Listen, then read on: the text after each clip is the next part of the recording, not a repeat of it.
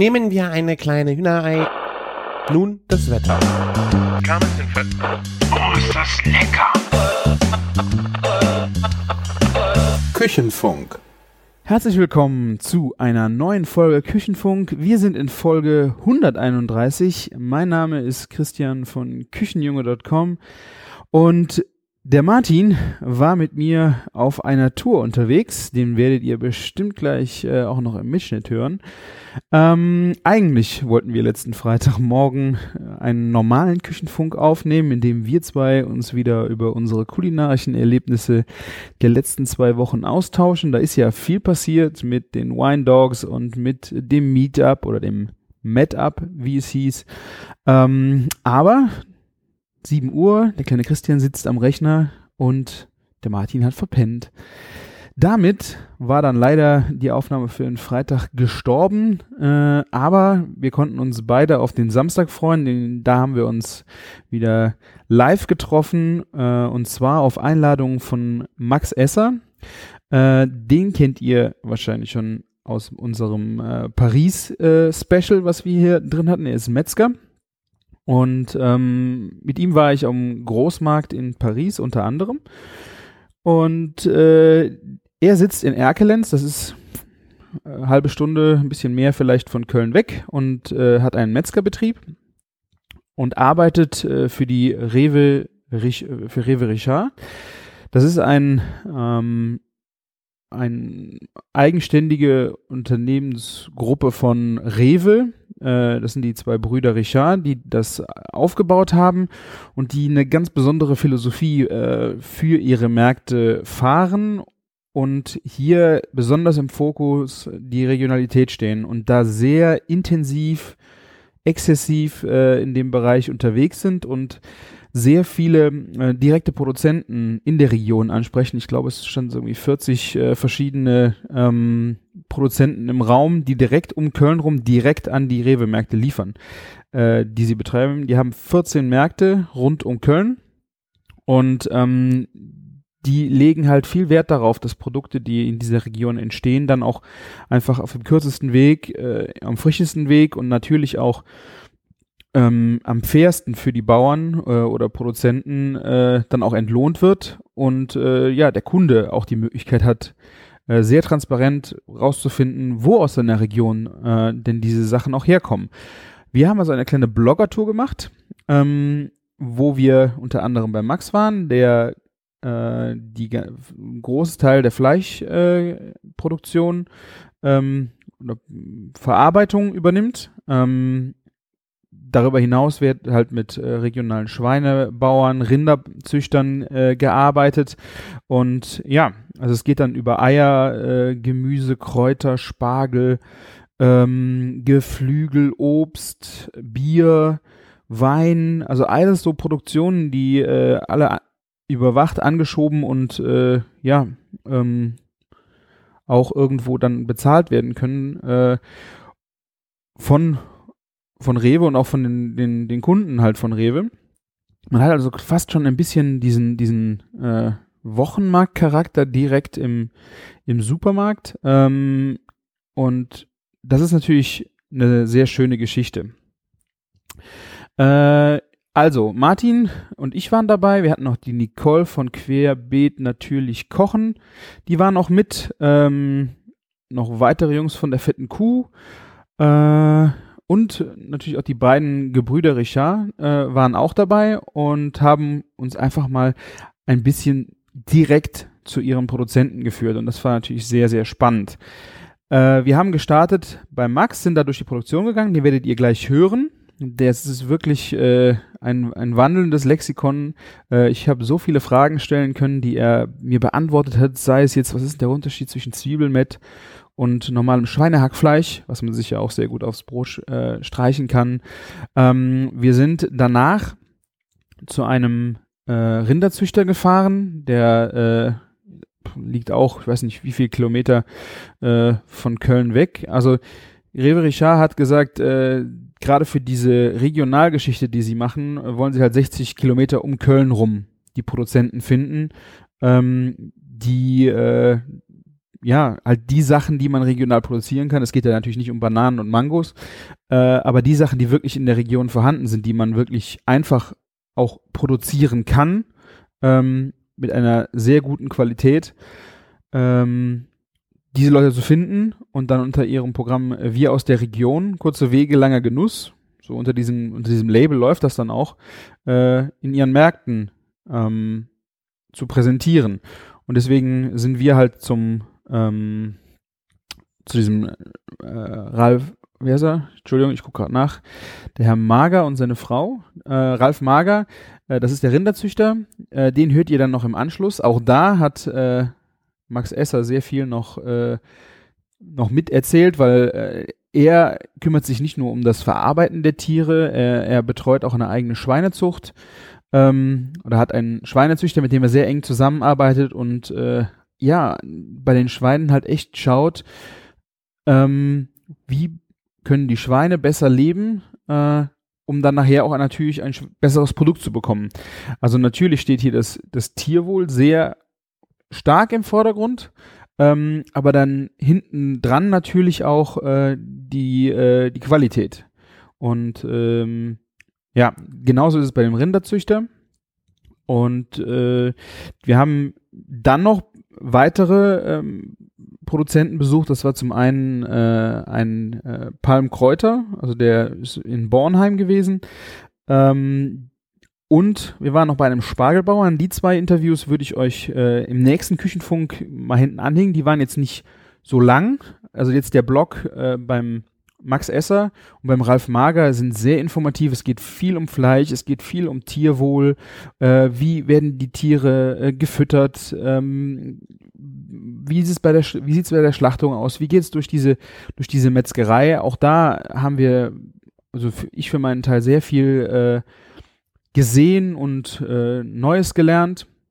Wir waren in seinem äh, Reiferaum, wo er halt dry-aged äh, das Rind natürlich macht, aber dann äh, auch Schwein dry-aged, äh, verschiedene Teile vom Schwein, ähm, seine Wurstproduktion und äh, gerade auch dann die Zusammenarbeit äh, mit der Richards Landmetz Landmetzgerei, die äh, sehr viel auch in den Märkten selber noch in der Metzgerei produzieren, sei es jetzt die eigenen Bratwürste oder ähm, ja, also da ist eine sehr enge Zusammenarbeit, äh, die äh, sehr positive Impulse gibt, äh, wie so ein Supermarkt funktionieren kann. Also das kenne ich jetzt von den Supermärkten oder von auch von dem Rewe hier bei uns in der Region so nicht. Ich war echt überrascht, äh, wie dieses Regionalthema dort gespielt, bespielt und auch äh, immer weiter gefordert und äh, mit Leben gefüllt wird. Ähm, man kennt zwar von Rewe diese Regionalgeschichte, die die ja auch schon durch die einen oder anderen Blogs gejagt haben und äh, die äh, immer wieder Thema sind. Aber was Richards hier macht, äh, fand ich schon Hut ab, äh, wie exzessiv das hier dann doch äh, betrieben wird und alles auch im Fokus äh, Qualität und auch den Menschen, die das, diese Lebensmittel produzieren, äh, Raum zum Leben geben. Es geht da nicht um Ausbeute, sondern es steht wirklich Qualität im Vordergrund. Ähm, ja, und dass, dass die Menschen halt von dem, was sie tun, leben können und es in der Region verkaufen können. So, dann würde ich sagen, wir starten jetzt mit Max. Ich wünsche euch ganz viel Spaß. Ab und zu fliegt man eine Drohne durch äh, die Akustik. Ich hoffe, ich habe die, die Laufzeiten hier und da äh, gut rausgeschnitten. Da habe ich einen kleinen Trenner drin.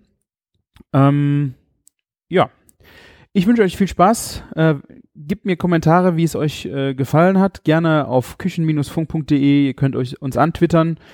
User Küchenfunk. Ihr könnt den Martin oder mich auch auf Instagram oder Facebook äh, stalken äh, oder wie gesagt uns äh, Fragen schicken. Äh, wir behandeln die dann auch gerne hier noch im Nachgang. Wir können den Max auf jeden Fall auch nochmal anfragen. Wenn ihr noch Fragen besonderer Natur habt, ähm, ja, ich möchte mich noch bedanken. Wir haben einen Hörer, der hat uns äh, neue Credits, ich glaube fünf Stunden bei Auphonic geschenkt. Vielen herzlichen Dank. Es macht den Sound einfach schön und es hilft uns, äh, ja, eine gute Qualität abzuliefern, auch wenn wir schon mal wieder äh, Aufnahmebedingungen haben. Und ja, also ich, äh, es war der Mike, der uns die fünf Stunden geschenkt hat. Äh, das könnt ihr bei uns auf küchen-funk.de, habt ihr rechts in der Spalte ähm, einen Link zur Aphonic, wo ihr uns direkt einen, äh, diese Stunden zukommen lassen könnt. Alternativ könnt ihr natürlich auch unsere Amazon-Wunschlisten durchklicken oder ihr kommentiert oder bewertet uns auf iTunes. Da würden wir uns sehr drüber freuen. Und ja, nun viel Spaß in Metzgerei, Rinderstall und äh, bis zum nächsten Mal.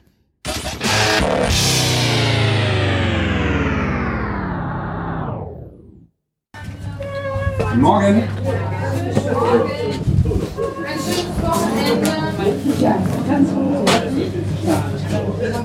Ich würde hier wirklich reinpassen.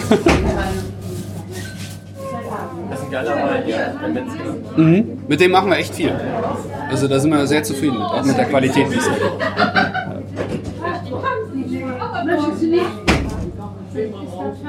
Ich glaube, ihr beide kennt uns ja noch am wenigsten, darum kommen die anderen, die kennen das ja schon. Wir sind eigentlich ein Großhandwerk, könnte man halt sagen. Ne? Also wir sind nicht mehr der kleine Metzger von nebenan. Wir haben insgesamt gerade 30 Fachgeschäfte. Ähm, das hier ist im Endeffekt äh, nicht unsere älteste tatsächlich, aber die zweitälteste. Aber, oh, ja geil, danke dir. Oh. Schicken wir es zum Problem wie früher. Ja, genau. Ja.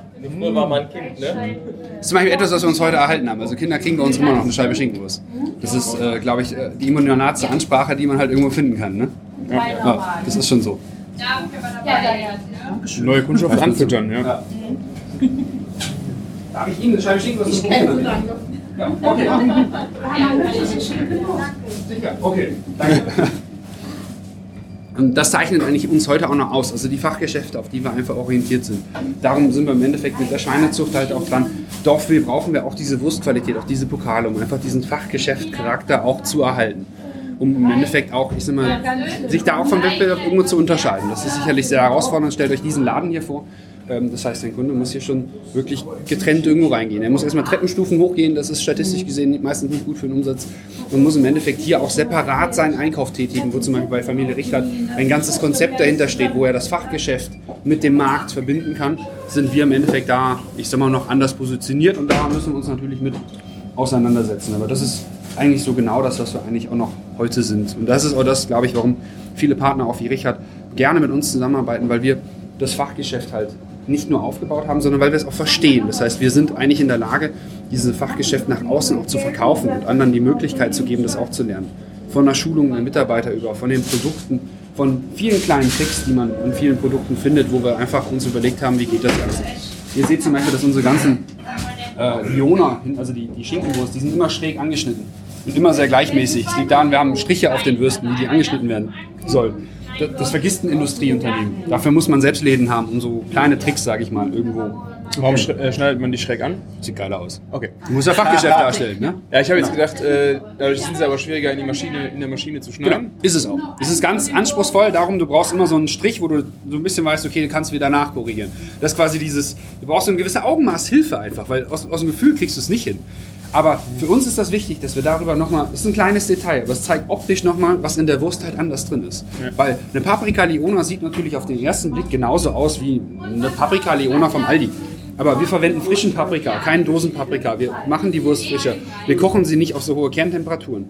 Ähm, das sind alles Unterschiede. Und mit so einem schrägen Schnitt, so ein kleines Detail, aber zeigt man so ein bisschen, das ist uns wichtig. Ja. Und ich sag mal, viele Mitbewerber gehen dann immer günstiger hin, die, die machen nicht mal mehr die Pelle ab, sondern schneiden die Pelle auch schon mit und solche Sachen. Und da sagen wir einfach, dass das strahlt irgendwo nicht das aus, was das Produkt nachher sein soll. Mhm. Genau. Wir sind hier jetzt direkt mitten eigentlich im Herzen der Pökelei. Ähm, wir würden einmal hochgehen, wo das Schwein angeliefert wird. Das macht es, glaube ich, allen Beteiligten etwas einfacher zu verstehen, wie geht das Schwein? Also wir gehen mit dem Schwein, was dann quasi immer kleiner wird, irgendwann kommt Gewürz dazu und irgendwann wird es dann quasi äh, äh, geräuchert und kommt dann ein fertiges Würstchen raus. Ähm, das heißt, wir gehen jetzt einmal ein paar Meter durch die Metzgerei. Wir kommen diesen Weg aber zurück. Das heißt, wir können alle Fragen gleich auf jeden Fall äh, klären, die quasi dabei entstehen. Genau. Ihr seht schon so ein bisschen auch einfach beim Reingang, wir sind keine bildhübsche Metzgerei im Gebäude. Wir sind alt, wir sind alt eingesessen. Das Gebäude hier betreiben wir jetzt, glaube ich, seit 35 Jahren als Metzgerei. Äh, ich bin hier als Kind früher noch umgeflitzt. Also früher war da der Zerlegetisch, da hat dann quasi mein Vater und mein Opa zerlegt. Daneben stand quasi der Hund und ich habe den Hund festgehalten, weil er Knochen haben wollte. Das war früher nun mal so. Das ist das, wo wir eigentlich herkommen. Und wir haben uns dann in den letzten Jahren eigentlich mehr und mehr in diese Richtung entwickelt. Da, wo wir jetzt hochgehen, wurde früher ausgeliefert. Und wir sehen Das wurde danach alles umgebaut und wir hatten hier eine Reithalle, wo früher ein Reithof war. Da ist heute unser Kühlhaus drin und so Stück für Stück sind wir quasi in diesen Bauernhof reingewachsen. Und das führt einfach dazu, dass wir hier, ich sag mal, ja, sehr, sehr viel einig Pflegschutzzeit haben über die letzten Jahre. Das hat aber einen ganz großen Vorteil und einen Nachteil für uns, der auch strategisch wichtig ist. Wir haben hier kaum Platz, wirklich gar keinen Platz. Das macht es unglaublich anspruchsvoll, manchmal für uns alles zu organisieren, aber es hat einen großen Vorteil wir können auch nicht viel lagern. Das heißt, wir haben immer Frische da. Alles, was wir produzieren, geht raus, weil wir können eigentlich kaum Sachen ins Lager nehmen. Wenn wir Schweinemett produzieren, bestellen wir das passgenau auf Bestellung und wenn da zwei Pakete über sind, werden die direkt für zugeteilt. Wir, wir, können, wir haben keinen Platz, die Kiste irgendwo hinzustellen. Ähm, das heißt, so anspruchsvoll das für uns ist und sicherlich auch manchmal einen Haufen Geld kostet, äh, so gut ist es für die Frische und für unsere Qualität, die wir dadurch eigentlich gezwungen sind, immer wieder auch zu halten und auch zu, zu fördern. Wir würden jetzt einmal hochgehen und dann folgen wir quasi dem, dem Weg des Schweins. Im Schweinsgalopp. Genau, im Schweinsgalopp. Hier ist quasi der Beginn der Metzgerei, das heißt, hier kommen quasi die halben Schweine an, wenn sie dann quasi vom Schlachthof zu uns kommen. Die sind dort schon runtergekühlt. Und ihr seht hier zum Beispiel diese Rohrbahn. Äh, das sieht jetzt nach so einem kleinen Detail aus, das ist aber tatsächlich sehr wichtig. Äh, ganz viele, äh, nicht nur große Metzgereien, auch kleine, zerlegen heute gar nicht mehr so häufig, weil es sich oft auch gar nicht mehr lohnt. Man, es ist heute sehr anspruchsvoll geworden, ein ganzes Tier zu verwerten. Ähm, das ist aber wichtig oder immanent sogar für die Regionalität. Das heißt, wenn, wie wir das machen, wie Familie Richer das macht, wir mit regionalen Landwirten zusammenarbeiten, dann müssen wir in der Lage sein, auch ganze Tiere zu kriegen und die auch zu zerlegen und auch zu zerschneiden. Das ist einmal bei uns in der Metzgerei, wir kriegen unsere Schweine von Kurt Heinrichs aus Heinsberg-Haken der die für uns züchtet. Und wir kriegen unsere Rinder aus der gesamten Region, die meisten davon aktuell von Wilfried Jennissen, der eine tolle Fersenzucht betreibt. Und wir haben mit Familie Richard quasi schon, ja, eigentlich war es bei Familie Richard sogar vor uns noch da, haben wir auch ein, ein separates Programm aufgebaut. Das heißt, wir verlegen, äh, zerlegen für Familie Richard äh, die Bullen, die von äh, Familie Mager kommen. Die schauen wir uns heute Mittag ja auch noch an. Auch die werden hier zerlegt, hier gereift und dann quasi in die äh, Fachmärkte von Richard gefahren und wir zerlegen hier auch äh, die Schweine von Willi Steffens. Willi Steffens haben viele von euch schon gesehen und zwar, ihr habt gestern das äh, Drohnenvideo von Meet-In bestimmt gesehen. Das ist zum Beispiel Willi Steffens, also der Partner von Rewe Richrath, der auch schon, ich glaube jetzt auch fast zehn Jahre, glaube ich, schon zusammenarbeitet, genau. Und das ist, glaube ich, das Spannende hier, wie, wie, viel, wie viel verschiedene Partner und Konzepte eigentlich hier zusammenkommen. Und wo wir im Endeffekt, äh, ich sag mal, hier immer mehr, ich sag mal, zum, zum, zum Netzwerk werden für Landwirte, die eigentlich äh, direkt an, an, große Partner ausliefern wollen, wo wir uns eigentlich dann hier ich sag mal, unterstützend zur Seite stehen, die Reifung, die Zerlegung übernehmen und natürlich auch Wurst draus machen, also das ganze Tier zu verwerten. Das ist eigentlich die ganz, ganz große Herausforderung. Also ein, einfach nur das Filet und das äh, Ribeye von einem Tier zu verkaufen, das ist einfach. Aber das ganze Tier wertschöpfend ähm, mal, unter Mann zu kriegen und dem Landwirt dementsprechend fair zu entlohnen, dass er sich um die Tiere kümmert, das ist die große Herausforderung. Und da spielen wir immer eine wichtige Rolle aufgrund, äh, ich sag mal, unserer Erfahrung in der in, in, in Wurst machen. Ihr seht auch hier, hier ist kaum etwas. Das heißt, hier ist eigentlich alles leer. Da hinten um die Ecke stehen jetzt schon ein paar Kisten, weil durch die Reinigung haben wir das da hingeschoben. Aber unser Ziel ist eigentlich immer, dass das hier alles leer ist. Weil über das Wochenende am Montag haben wir im Endeffekt, ja, hätten nur noch alte Ware. Das heißt, unser Ziel ist, wir möchten montags früh frische Schweine zerlegen und das wird da direkt das Schweinemett rausgemacht. Dafür nutzen wir auch moderne Maschinen. Das heißt, die Schweine kommen mit 7 Grad Kerntemperatur vom Schlachthof. Das ist leider nicht zu ändern. Wir zerlegen die, wir kühlen die sofort mit flüssigem Stickstoff runter und machen ganz frisches Schweinemett daraus. Normalerweise würde man das Schwein zerschneiden, würde das die ganze Nacht über runterkühlen und dann am nächsten Tag Schweinemett draus machen. Dann hat man aber 24 Stunden Zeit verloren. Und ein Geheimnis, es ist blöd, wenn ich das jetzt erzähle, wenn gerade aufgenommen wird, aber ein Geheimnis ist, unser, unser Schweinemett ist deswegen so strahlend rot weil wir 24 Stunden frischer sind als alle anderen. Und Fleisch, was reift, verliert an Farbe. Im Endeffekt der Muskelfarbstoff äh, bindet, also verliert, Sauer, verliert, den Sauerstoff in der Bindung und wird dadurch nicht mehr strahlend rot, sondern kriegt eine leicht bräunlich-oxidative Farbe. Und das können wir quasi dadurch verhindern. Ähm, wir gehen jetzt einmal weiter in die Zerlegung. Hier ist auch ein bisschen wärmer. Wie in Paris. Wie in Paris, ne? Nur schöner. Ja, nur schöner. Wobei, verglichen mit Paris ist es ja ein moderner Betrieb, muss man sagen. Ja, ja genau. Hier ist dann quasi unser Zerlegeband. Äh, bis vor einem Jahr haben wir so etwas noch gar nicht gehabt. Wir hatten einen klassischen Metzgertisch, der ein Drittel so lang war. Das Band ist eigentlich nur so lang, weil wir müssen das Fleisch bis nach hier transportieren. Also da steht eigentlich nur der Hälfte der Strecke Leute. Äh, aber unsere Räumlichkeiten sind natürlich begrenzt. Zerlegeband hat den Grund, ähm, wir, früher haben unsere Mitarbeiter ein Schwein zerlegt und haben im Endeffekt 10 Kilo Schinken zum nächsten rübergeschmissen. Ihr könnt euch vorstellen, was unsere Leute für Rückenmuskeln haben und für Rückenbeschwerden. Das heißt, wir haben da eigentlich überlegt, hey, das geht so nicht weiter, wir müssen uns damit auseinandersetzen, wie kriegen wir unseren Arbeitsplatz einfach ergonomischer, einfach für die Menschen auch gemacht. Also der Metzgerjob vor 30 Jahren äh, ist sicherlich unser Vorbild, aber wir versuchen das dann schon etwas besser zu machen und etwas freundlicher einfach für die Metzger selber. Und dadurch haben wir uns für dieses Zerlegeband entschieden, wo das Fleisch, man kann es eigentlich runternehmen, kann im Endeffekt schneiden und kann es halt eigentlich auch wieder draufschieben. Und äh, hier im Endeffekt zerlegen wir dann immer, versuchen reine Tage zu machen. Das heißt, zum Beispiel die Bullen von Richrad schneiden wir einmal die Woche. Das heißt, wir machen dann wirklich nur Richrad. Sobald das zu Ende ist, wird das ganze Band leer gemacht. Dann erfolgt sogar eine Zwischenreinigung. Und dann machen wir auch erst unsere Fersen. Um im Endeffekt auch klarzustellen, dass wir wirklich eine Transparenz haben, auch eine Rückverfolgbarkeit. Weil das ist eigentlich das Wichtigste, worum es heute geht. Rückverfolgbarkeit, Transparenz, eine gewisse Glaubwürdigkeit halt auch herzustellen. Und auf unserem Level, wo wir mittlerweile arbeiten, also Familie Richrad und wir, das ist schon so, wir schmecken Unterschiede auch heraus. Also wir wissen, ab wann welche Wurst gerade geschickt wurde. Wir schmecken solche Nuancen. Zum Beispiel hat äh, Familie Richard eine eigene Schinkenwurst, wo sie im Endeffekt nochmal eine eigene Rezeptur verwenden. Das schmeckt Familie Richard sofort raus, wenn wir da etwas anderes haben. Auf so einem detaillierten Level arbeiten wir mittlerweile zusammen, dass wir auch sagen wir, alle trainiert darin sind. Wir verkosten unser Schweinefleisch regelmäßig. Wir vergleichen das Schweinefleisch, wir gucken uns an, wie verhält sich das nach der Reifung. Wir verkosten Schweinefleisch, was aus unterschiedlichen Stellen kommt und schauen quasi, inwiefern das einen Einfluss auf die Qualität oder auf den Geschmack hat. Wir gehen sogar gerade dazu über und gucken uns verschiedene Tagestemperaturen an. Also gerade im Sommer, wo es auch wärmer wird, achten wir quasi darauf, wie verhält sich das Schweinefleisch, wie können wir darauf reagieren. Weil wir oder die Medien reden ja immer nur von diesem negativen Stress, den Schweine haben können, im Sinne von, sie hätten Angst.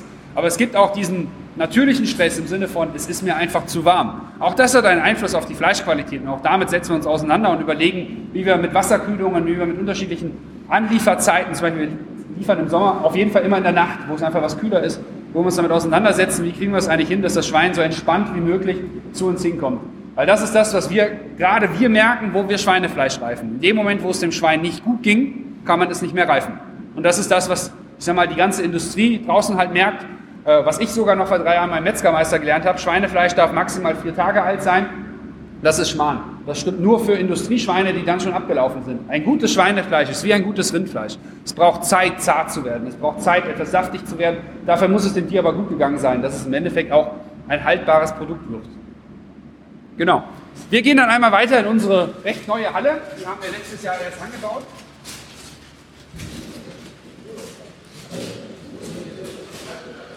Und hier sieht man dann schon, wir sind, wir sind schon Großhandwerk. Also wir verwenden schon sehr, sehr große Maschinen. Wir unterstützen das Ganze, weil es uns oft echt in der, äh, in der Qualität hilft. Man kann viele Maschinen in, in verschiedene Art und Weisen verwenden. Zum Beispiel diese Sepamatik ist dafür da, dass man aus äh, Fleisch quasi die Sehnen noch einmal rauszieht. Das könnte man jetzt dafür nehmen, dass ich im Endeffekt nur noch äh, billiges, sehnenreiches Fleisch kaufe und daraus akzeptables Fleisch mache. Oder man nutzt die Maschine, wie wir es machen. Wenn wir unser Zwiebelmett machen, schicken wir unser mageres Fleisch vorher noch einmal über diese Maschine, um noch den letzten 2% Sehnen rauszuziehen. Dann kommt das in den Wolf rein. Der Wolf hat nochmal eine gleiche Funktion, wo er Sehnen raus separiert. Auch da ziehen wir nochmal 3% Sehnen raus. Dann kommt das nochmal in die Füllmaschine und die separiert das Ganze nochmal und zieht auch nochmal die Sehnen raus. Plus wir zerlegen unsere Schweine selber. Also wir haben eine sehr genaue Zerlegung. Wir sortieren viel genauer, als es die meisten machen, wo wir darauf auch nochmal achten. Und das ist dann das Geheimnis, warum haben wir bei unserem Schweinemett oder beim Zwiebelmett keine Sehnen zwischen den Zähnen. Weil wir sie einfach an sechs, sieben verschiedenen Stellen rausnehmen. Das führt natürlich dazu, dass wir von 100 Kilo Schweinemett erstmal auch 5 Kilo an Sehnen rausnehmen, die fehlen natürlich im Gewicht.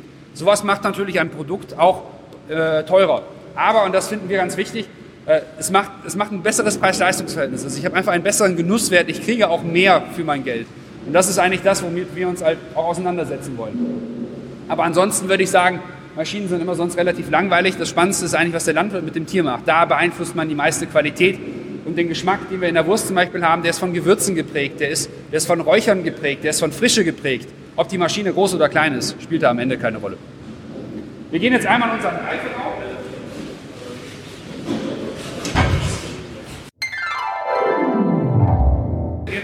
gute Landwirte hat, wer, wer tolle Tiere bekommt als Metzgerei, der kann auch gut dry agen, weil im Endeffekt 90 Prozent des Geschmackseinflusses bei Fleisch hat der Landwirt. Wir Metzger sind ja eigentlich die, die da mehr zerschneiden. Und wir achten im Endeffekt bei unserem Fleisch darauf, dass wir hier eine hohe Marmorierung halt erreichen, womit wir es im Endeffekt in der Lage sind, einen höheren Genusswert auch zu erreichen. Ich glaube, das wisst ihr im Endeffekt ja alle. Was hier auch einzigartig ist, äh, Rindfleisch machen ja viele. Wir sind einer der ganz wenigen, die Schweinefleisch trocken reifen, schon seit mehreren Jahren. Und das, da trauen sich tatsächlich auch die wenigsten ran, weil es ein deutlich komplizierter Prozess ist. Gutes Rindfleisch kriegt man schon seit Jahren, gutes Schweinefleisch gibt es im Endeffekt noch gar nicht so lange. Das heißt, hier Schweinefleisch zu finden, was eine Trockenreifung ermöglicht, was so eine Marmorierung halt auch entwickelt, das ist tatsächlich sehr, sehr selten. Und das ist im Endeffekt damit geschuldet, dass wir irgendwo eine eigene Zucht halt auch haben und das Ganze sogar so weiterspielen, wenn ich das hier mal verdeutlichen darf. Ihr seht hierauf einen Code. Und der Code beschreibt quasi den Betrieb, äh, äh, wo das Schwein halt herkommt. Den müssen wir gesetzlich drauf machen. Bei uns hat der Code aber noch eine gewisse Geheimzahl quasi mit drin. Und zwar die Geheimzahl beschreibt uns, wer der Eber ist. Über diese Geheimzahl können wir zurückverfolgen, welcher Eber steckt im Endeffekt in diesem Schwein mit drin und können dem Landwirt ein Feedback geben und sagen, der Eber, der ist es, der ist geil, mach den weiter oder der Eber ist es nicht, den schickst du uns bitte. Das heißt, äh, das ist tatsächlich sehr spannend, es ist einzigartig für uns, soweit wir wissen im Fleischbereich, dass ein Metzger bei der Tierzucht mitreden darf. Darum eben auch der Spruch, ich bin quasi offizieller Spermabeauftragter. Damit dürfen sich auch die wenigsten auseinandersetzen, weil für den Landwirt, der guckt natürlich meistens nach sehr ähm, kommerziellen Kunden, also sein, sein, Schwein soll schnell wachsen, es soll wenig äh, unkompliziert sein, aber er kann in das Schwein nicht reinschauen. Danach kann er es ja nicht mehr züchten. Das heißt, das können im Endeffekt nur wir und wir können das auch nur bei den Nachkommen machen. Das heißt, dieser Prozess ist so aufwendig, dass es sein kann, also wir haben es sogar letztens mit einem Eber gehabt, Kucht hat den eineinhalb Jahre lang gefüttert, hat, äh, also hat dann quasi damit die Ferkel besamt, also die Muttersauen besamt, hat dann Ferkel gekriegt, dann hat es neun Monate gedauert. Das heißt, zweieinhalb Jahre lang hatte der den da und dann haben wir gesagt, Kucht, ist es nicht. Der hat sich in dem Moment auch gedacht, wieso lasse ich die eigentlich mitreden, die Deppen? Das macht keinen Spaß. Aber so kriegen wir die Qualität hin, die wir haben, weil Kucht, eigentlich freut er sich, weil er sagt, hey, er hatte drei Eber da, er brauchte sowieso nur zwei davon und wusste jetzt, welche, war, welche waren die beiden Top-Eber. Welche von den beiden, von den beiden weggekommen? Der war davor. Der war schon weg, wo, wo ihr quasi da wart. Die beiden machen sich gerade gut. Also die, bei den Durox äh, ist die Schwierigkeit ähm, die sexuelle Schüchternheit. Also Durox, äh, ich sag mal, die sind einfach, die haben wenig Nachkommen und die sind einfach sexuell, also die, die werden ja quasi, äh, die springen auf so einen Bock drauf, also die machen keinen Natursprung mehr, das ist nicht so nett fürs Weibchen. Kucht muss quasi die ja, Samen machen, nennt er es immer. Das heißt, der muss quasi eine romantische Stimmung erzeugen, wo das Schwein dann auf einen äh, fälligen Körper drauf springt und dann quasi die Tüte voll macht. Und das ist mit anderen Schweinen einfach. Die sind da, ich sag mal, wie so ein Terrier und äh, sind nach zwei Minuten fertig. Ein Durock, das ist jetzt kein Witz, braucht sanftes Licht, braucht ganz viel Ruhe. Der muss schon drei, viermal da gewesen sein. Der ist ganz traditionell, erst dreimal daten, dann ein Kuss. Das ist so. Und dementsprechend braucht Koch wirklich Monate, bis so ein Durock mal das erste Mal Nachkommen äh, ermöglichen darf. Ähm, ja.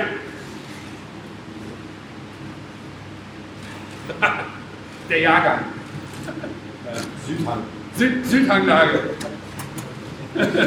Und? Boden sehr fruchtig. Ja, genau, Boden sehr fruchtig. So.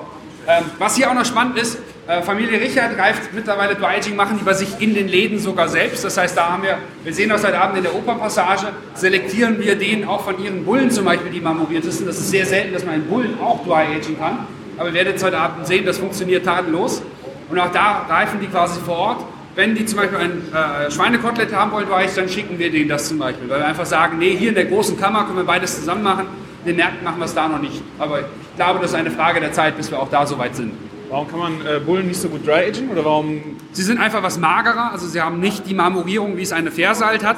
Das führt im Endeffekt dazu, dass es, man muss mehr aufpassen. Manche sagen, es geht gar nicht, das stimmt nicht, es geht eigentlich alles aber man muss äh, im Endeffekt mit anderen Luftfeuchtigkeiten arbeiten. Man darf dem Fleisch nicht so viel Wasser entziehen, man muss auch sauberer im Endeffekt parieren. Jetzt haben wir aber den großen Luxus, mit Ralf Mager einen der ganz wenigen Bullenzüchter zu haben, die wirklich Ahnung von ihrem Fach haben, beziehungsweise die, die, die auch Marmorierung hinkriegen. Das heißt, wir haben da eigentlich einen Bulle, der wirklich auch ein klasse Fleisch mitbringt, was für die Trockenreifung geeignet ist. Im geschmacklichen Vergleich ist tatsächlich der Bulle, gerade der von Ralf Mager, das werden wir heute Abend testen, nochmal etwas würziger im Geschmack äh, auch etwas fleischiger, weil dadurch, dass wir die Marmorierung nicht haben, haben wir auch weniger Fettgeschmack. Das heißt, wir haben hier eigentlich diesen Urgeschmack. Der geht schon fast in die Richtung, also Bison würde ich jetzt nicht sagen, aber es, tendiert so ein bisschen mehr dorthin. Und ihr werdet es heute Abend schmecken, die Richard-Bullen sind unglaublich zart. Das heißt, da haben wir einfach auch eine unvergleichbare Qualität, die das Ganze auch ermöglicht. Super. Genau. Habt ihr die eigentlich gesehen, die Butter hier? Das ist doch mal. Ja. Ordentlich. Das ist ein. Das ist jetzt von unserem letzten Kurs. Lachen. Jetzt gerade aber gerade noch haben. Wow. Es wird schwer, tut mir leid. Wer will mal halb? Wollt ihr mal ein Foto machen oder so? Ja, mach mal. Auf die Schulter geht es jetzt. Ich hatte ja die blöde Idee, so ein Foto für ähm, das Buch zu machen, eine Viertelstunde so ein, so ein Rinderrücken auf, auf, auf der Schulter zu haben. Ganz viele Bilder ist dabei. Nee, nee, nee. Mach dich mal noch eins hinter Cam. Das ist unser Ziel. Die Marmorierung, das ist, das ist eigentlich das Geheimnis, warum das trocken ist. Nicht loslassen. Ins Auto.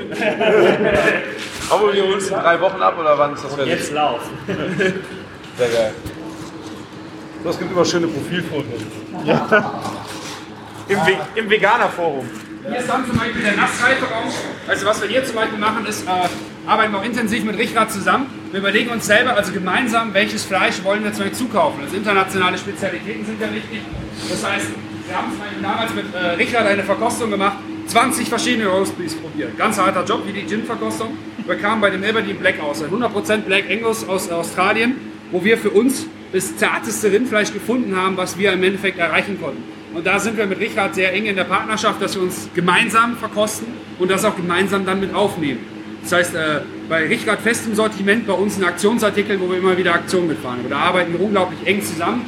Oder zum Beispiel, dass wir äh, französische, Char genau, hier, französische Charolais zum Beispiel auch dann äh, suchen und für Richard zum Beispiel auch für Aktionen zur Verfügung stellen, wo wir einfach sagen, okay, äh, ein gewisses gutes Preis-Leistungs-Verhältnis ist da gesucht. Wir suchen quasi französische Bullen, die trotzdem gut gehalten wurden und da arbeiten wir auch eng mit denen zusammen und wir lagern das quasi dann auch für die und äh, liefern das im Endeffekt dann auch aus. So, wir sind hier aus, äh, aus Metzgers Sicht im wichtigsten Raum.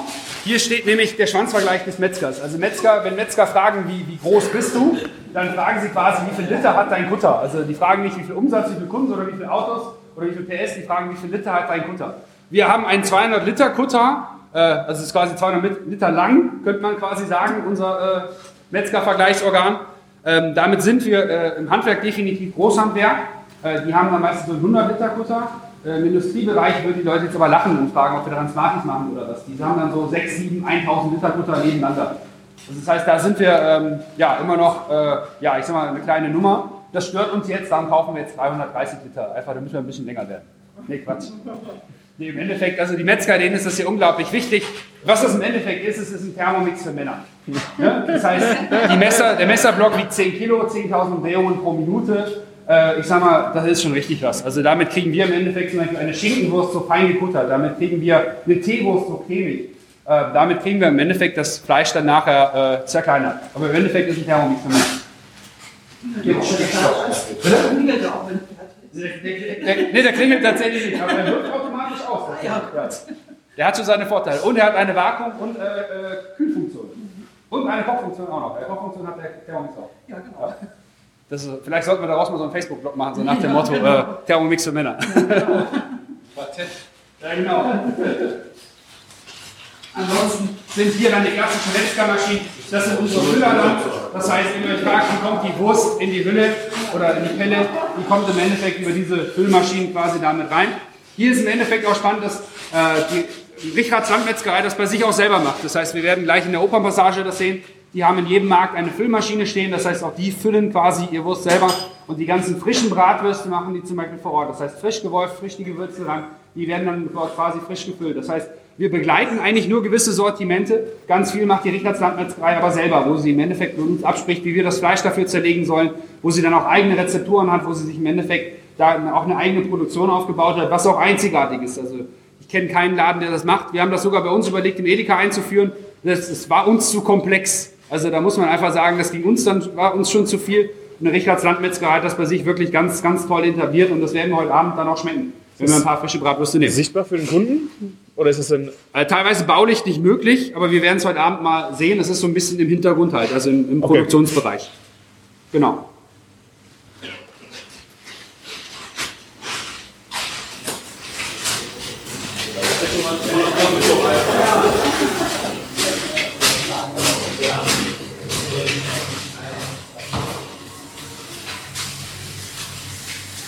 Das hier sind alles unsere Räucherkammern.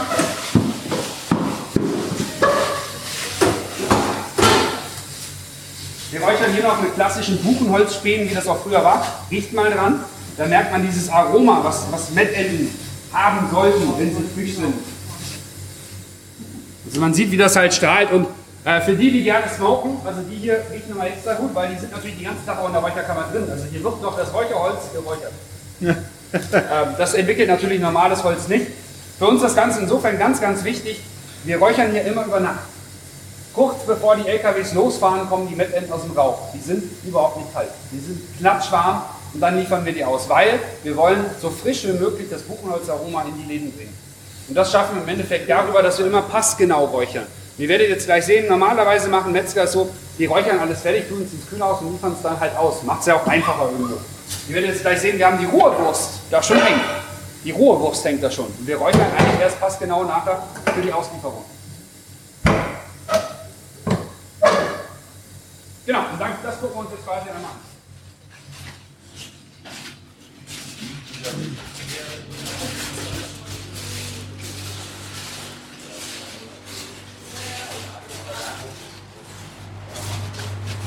Das heißt, ihr seht hier zum Beispiel die Pfefferbeißer und unsere Mettenten, wie sie schon fertig gefüllt sind. Ähm, und die warten jetzt im Endeffekt darauf, in den Rauch geschoben zu werden. Dafür kommt im Endeffekt extra nachts jemand vorbei, der schiebt die dann in die Räucherkammern rein. Dort sind sie ungefähr dann zwölf Stunden drin, werden dort kalt geräuchert und kommen im Endeffekt dann morgens noch warm in, auf die LKWs. Und die sind, wenn die im Fachgeschäft sind, sind die gerade kühl geworden. Dadurch erhalten wir aber das Aroma, was wir im Endeffekt auch brauchen. Was wir eigentlich erhalten wollen. Moin, moin. Halb zehn in Deutschland und Genau. Wir sind dann hier eigentlich sonst im, äh, im Auskühlraum und haben im Endeffekt dann hier alle Produkte jetzt gerade fertig gefüllt. Ah ja, da sieht man auch zum Beispiel Schinkenwurst jetzt von der äh, Metzgerei Richard, ähm, wo wir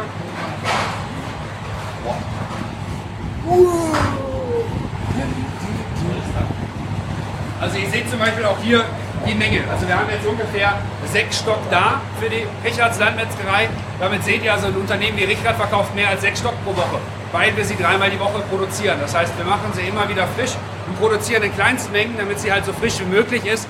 Wir haben hier im Endeffekt, äh, die Metzgerei Richard hat quasi ihre eigene Rezeptur mit abgestimmt, wo wir im Endeffekt gesagt haben, da kommt auch ein eigener Darm drum, um diese Wertigkeit halt auch zu kommunizieren und das halt auch den Kunden zu zeigen und weil es auch wirklich eine ganz eigene Entwicklung eigentlich ist, also eine ganz eigene Gewürzkomposition mit einer eigenen Fleischzusammensetzung.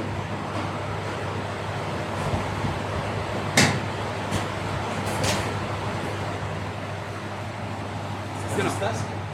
Das ist Haxen, ja, ja. Ähm, genau. Gan- Ganze Haxen noch mit Knochen. Ähm, wir machen die sehr aufwendig. Wir kochen Haxen im eigenen Sud. Und das hat den Vorteil, wenn die äh, gekocht werden, äh, saf- saften die aus, der ganze Geschmack geht raus. Und wenn die dann auskühlen, saugt sich der Geschmack wieder rein. Wir reifen die dann sogar mehrere Tage noch. Und dadurch kriegen wir einen unglaublich intensiven Geschmack hin. So eine aufwendige Art können wir uns nur leisten, weil wir recht wenig Haxen machen. Also bayerische Kollegen, die dann kommen, sagen, habt ihr sie noch alle? Äh, wenn, wenn ihr unsere Haxenmenge machen würdet, würde diesen Betrieb nur noch Haxen reinpassen. Das ist halt manchmal so. Aber oh, ein unglaublich tolles Produkt. Die habe ich bei. Äh,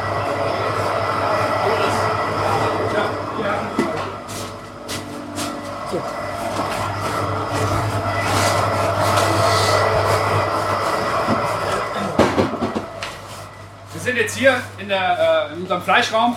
Den haben wir vor einer Woche erst umgeräumt. Das heißt, man sieht, das ist ja nur alles ein bisschen sehr provisorisch. Äh, ihr seht es im Endeffekt daran, wir haben jetzt momentan erstmal äh, das Fleisch von der äh, Richards Landmetzgerei auf die Seite gestellt. Wir wissen gerade noch nicht, wie wir uns am besten organisieren. Hier liegt im Endeffekt das ganze Fleisch, was von äh, Herrn Steffens kommt äh, und dann für die Richards Landmetzgerei aus, äh, ausgeliefert wird. Und hier liegt das Fleisch quasi, was halt für uns im Endeffekt von Kurt Heinrichs kommt.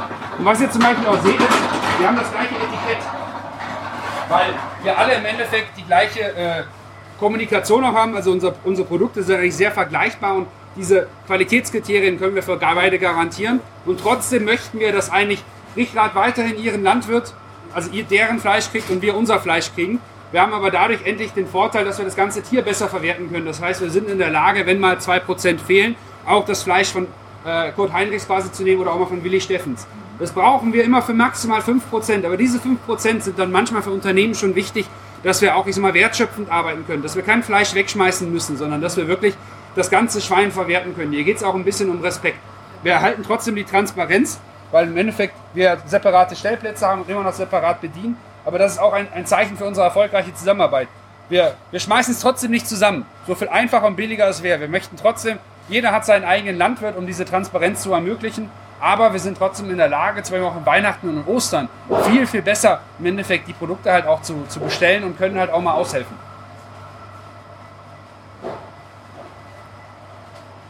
Genau. Und ansonsten liegt hier jetzt eigentlich alles, was, äh, ja, ich sag mal, äh, fertig verkaufsfähig ist, also schon fertig gereift wurde. Das steht hier unten und darf quasi damit raus. Ähm, interessiert euch noch etwas zu sehen? Ansonsten würde ich aus Gründen des Zeitdrucks sagen, würden wir jetzt äh, quasi rübergehen zu Klaus Heimann und uns mal Spargel anschauen. Okay. Super.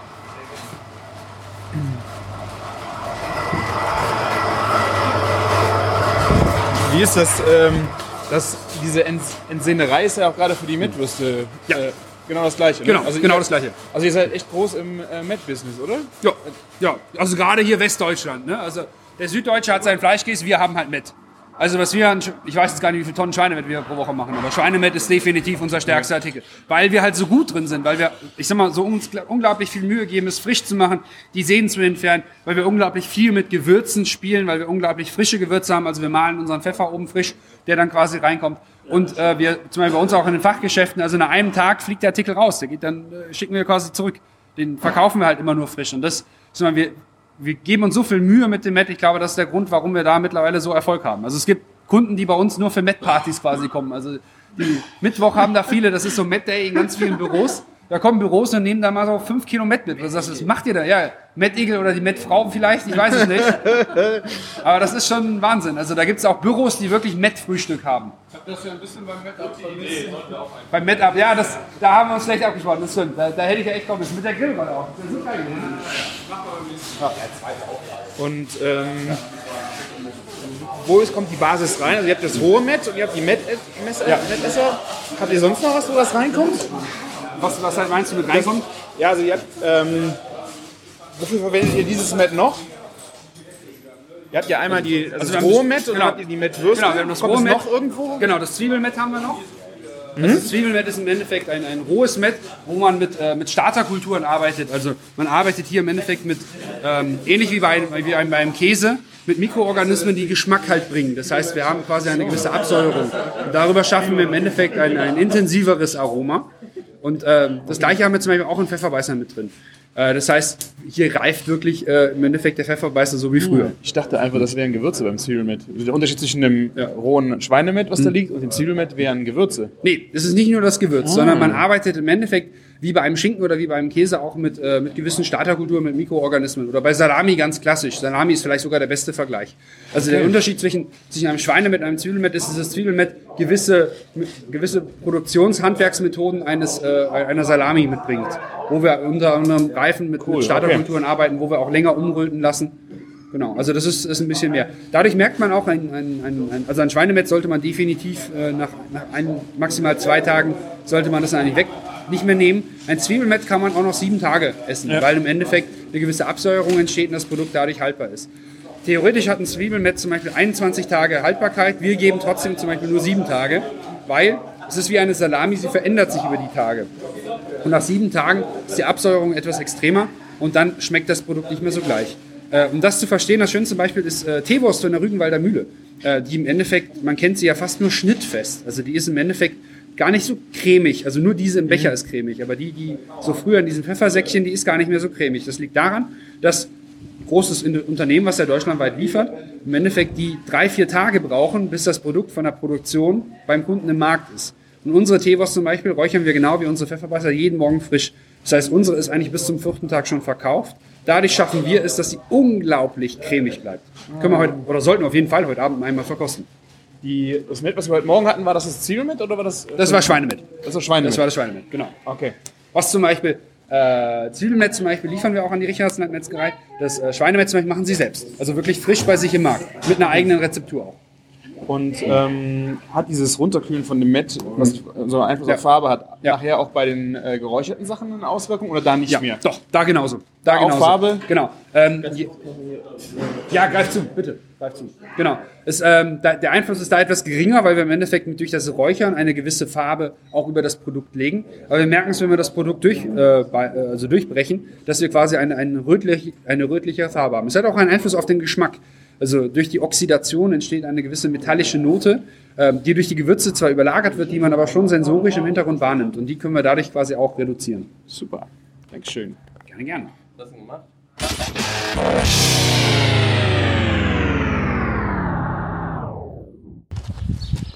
Ja, dann möchte ich euch zuerst mal alle recht herzlich begrüßen auf unserem Familienbetrieb Mager. Also haben uns ja gerade schon mal vorgestellt. Äh, Rita, da, das ist die Rita, das ist die Chefin. Dann, dann äh, unser ältester Sohn, das ist äh, Robin Mager. Der ist in unserer, also der macht die Viehhandlung. Der René Mager, der macht die Landwirtschaft und die Bullenmast weiter. Der ist jetzt, der muss seine Abschlussarbeit noch schreiben und dann hat er sein Studium im Agrarwirtschaft fertig. So, ich bin der Ralf. Im Moment noch Betriebsleiter. Der Opa, der ist rein, der muss Punkt um essen, der ist schon etwas, etwas älter, jetzt, oder ist jetzt 78. gemästet jetzt. Und wir sind auch wirklich im Moment ein reiner Familienbetrieb. Also wir haben mehrmals probiert, dann auch ähm, Mitarbeiter zu finden. Aber das ist jetzt mit den schweren Bullen und auch mit der zum Teil auch körperlichen Arbeit noch am Hof, ist das nicht mehr so einfach. Die wollen einen Ackerbau betrieben, wo sie nur noch Trecker fahren. Da wollen die arbeiten. Also sind wir jetzt dazu gekommen, das mit alleine machen. Ähm, der Betrieb ist ungefähr 150 Hektar groß. Das variiert auch schon mal was drauf oder runter. Knapp, glaube ich, im Moment 150 Hektar. Dann haben wir äh, Bullenmast und eben die Viehhandlung mit dabei, weil wir noch mehrere Landwirte unter einem Hut betreuen, die dann mit uns zusammen die Mast machen. Da sind zum Teil sind da auch von den Gebäude her, wenn du da in den Stall reinlaufst, meine, das ist unser. Also die sind von den Gebäude her, von Futter her, wir geben das Futter vor und so was alles. Und dann natürlich hier bei uns, ähm, wo dann auch in der Mast immer so um die 350 Bullen stehen und in der Viehhandlung dann auch nochmal äh, so viel oder mehr. Was heißt Viehhandlung? Da wird Vieh verkauft. Also Vieh, Viehhandlung, das ist, ähm, der Robin, der hat, also wir machen den Einkauf, machen wir äh, zum großen Teil auch, also meist aus Frankreich, weil da die, äh, die Fleischrassen, die richtigen Fleischrassen, die Limousin, Blond Aquitaine und die richtig guten Fleischrassen, die haben ihren Ursprung in, in Frankreich. Wie zum Beispiel sagt ja auch, Charolais ist ja auch ein großer, äh, eine große Fleischrasse, die kommt von Charolles, ist in Frankreich. Man bekommt die besten Tiere immer da, wo der Ursprung ist. Da bekommt man die besten Tiere. Und vor allen Dingen ist da auch der, ähm, wie, wie soll man sagen, die Genetik ist am besten und die Ursprünglichkeit. In dem Charolais-Gebiet zum Beispiel, da seht ihr, da könnt ihr kilometerweit fahren, alles nur Weiden und dann die schönen, oder in Limoges auch, dann eben die Limousinen, da könnt ihr kilometerweit fahren, seht nur Limousinen auf der Weiden und das ist eine Region, da gibt es nichts anderes, die leben dafür. Die leben nur für das Vieh. Wir haben unseren Einkauf zu 100% aus der Mutterkuhhaltung.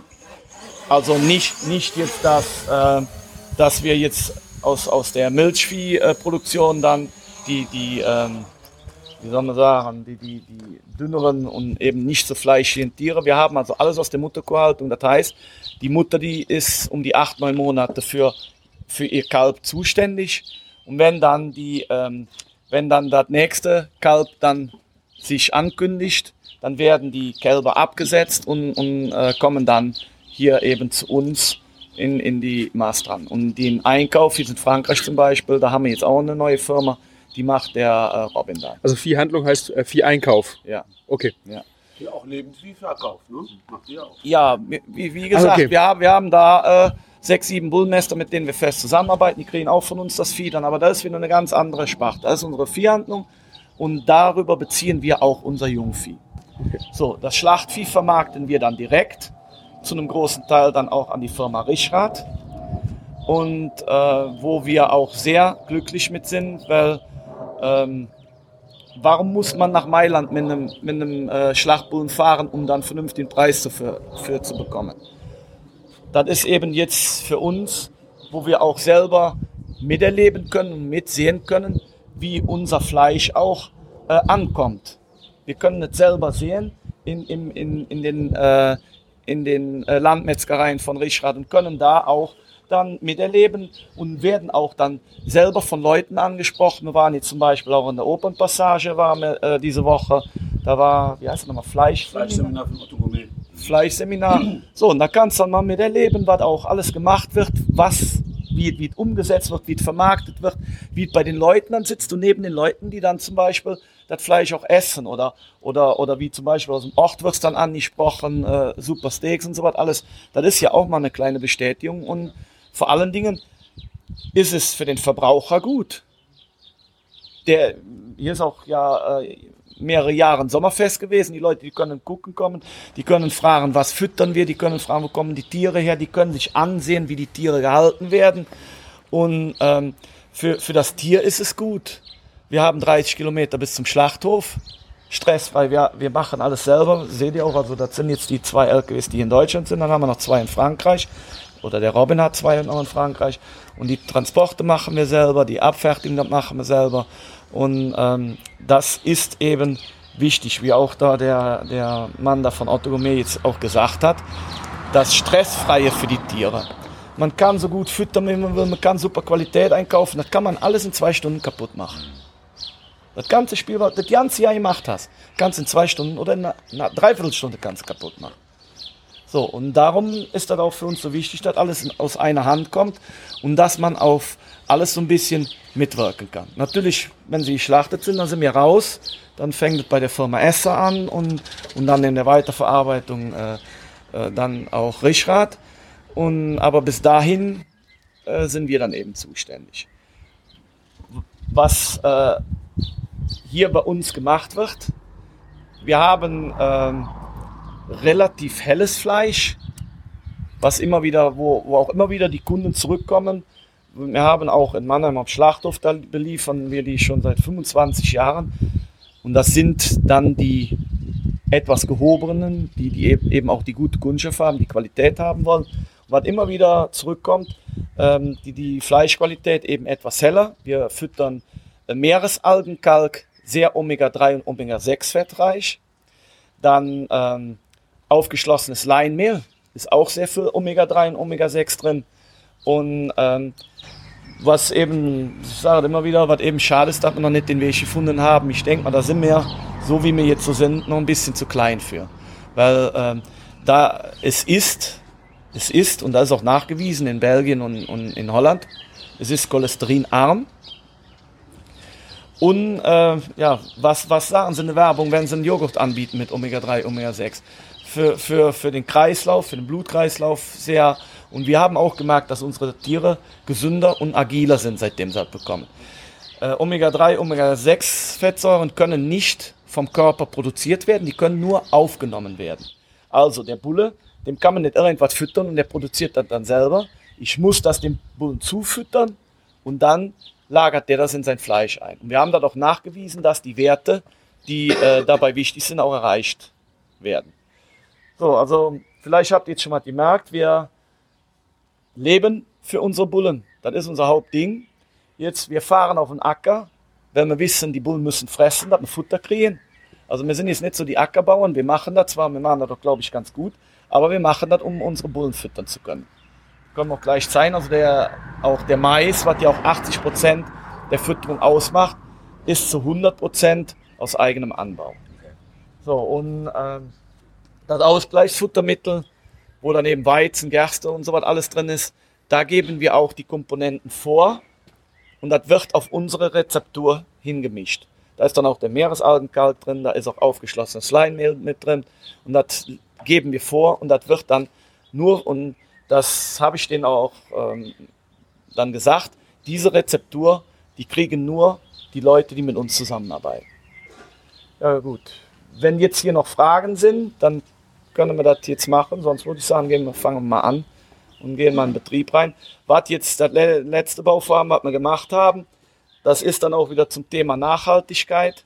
Wir haben noch eine Biogasanlage gebaut und lassen nicht, was eben das große Problem jetzt auch ist von der Rindviehhaltung oder was das Problem, was gemacht wird. Jetzt haben sie wieder gesagt, das ist gar nicht so schlimm, äh, dass eben die ähm, Gase, Treibhausgase in die, äh, in die äh, Umwelt gehen und, und die Ozonschicht eben beschädigen.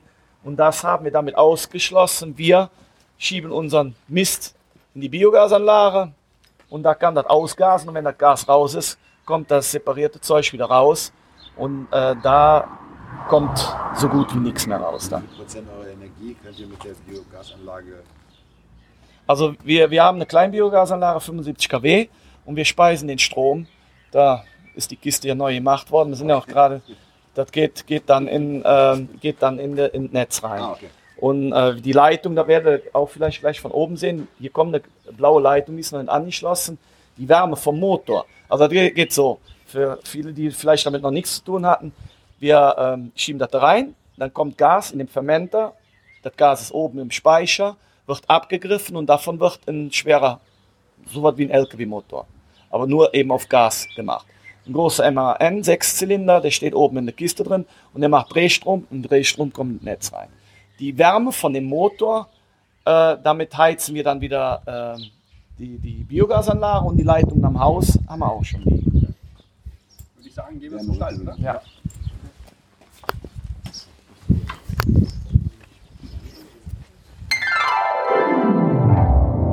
um so ein bisschen vielleicht die, die, den Kreis auch zu schließen, also ähm, das, das Thema Regionalität ist ja im Endeffekt hier der, der treibende Faktor quasi.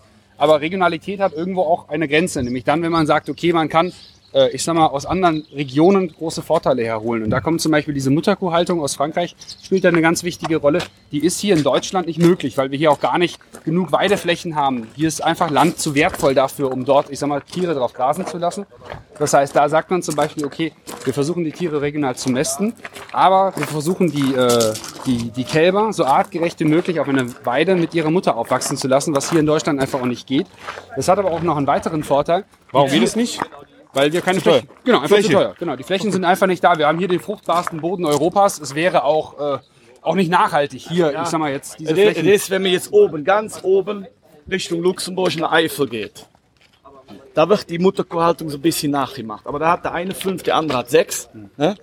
Und, ähm, und ob ich dann.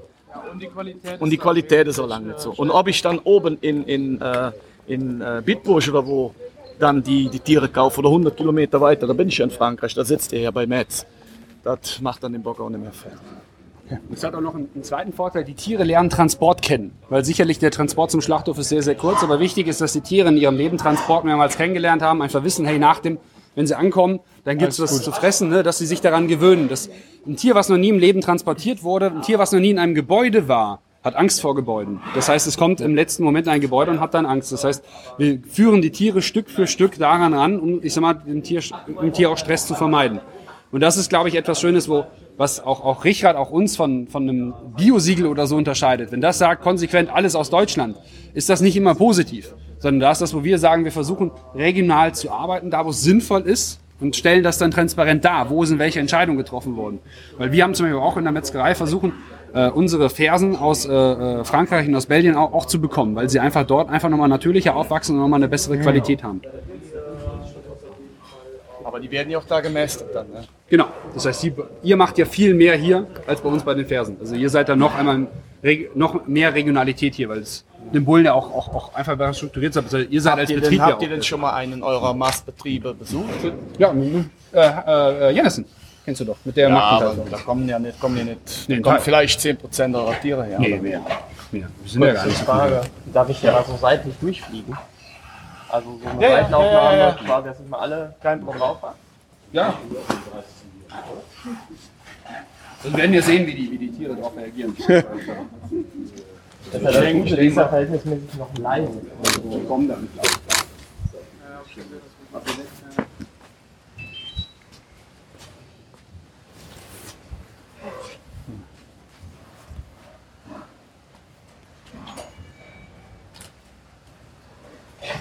dann. Oh ja.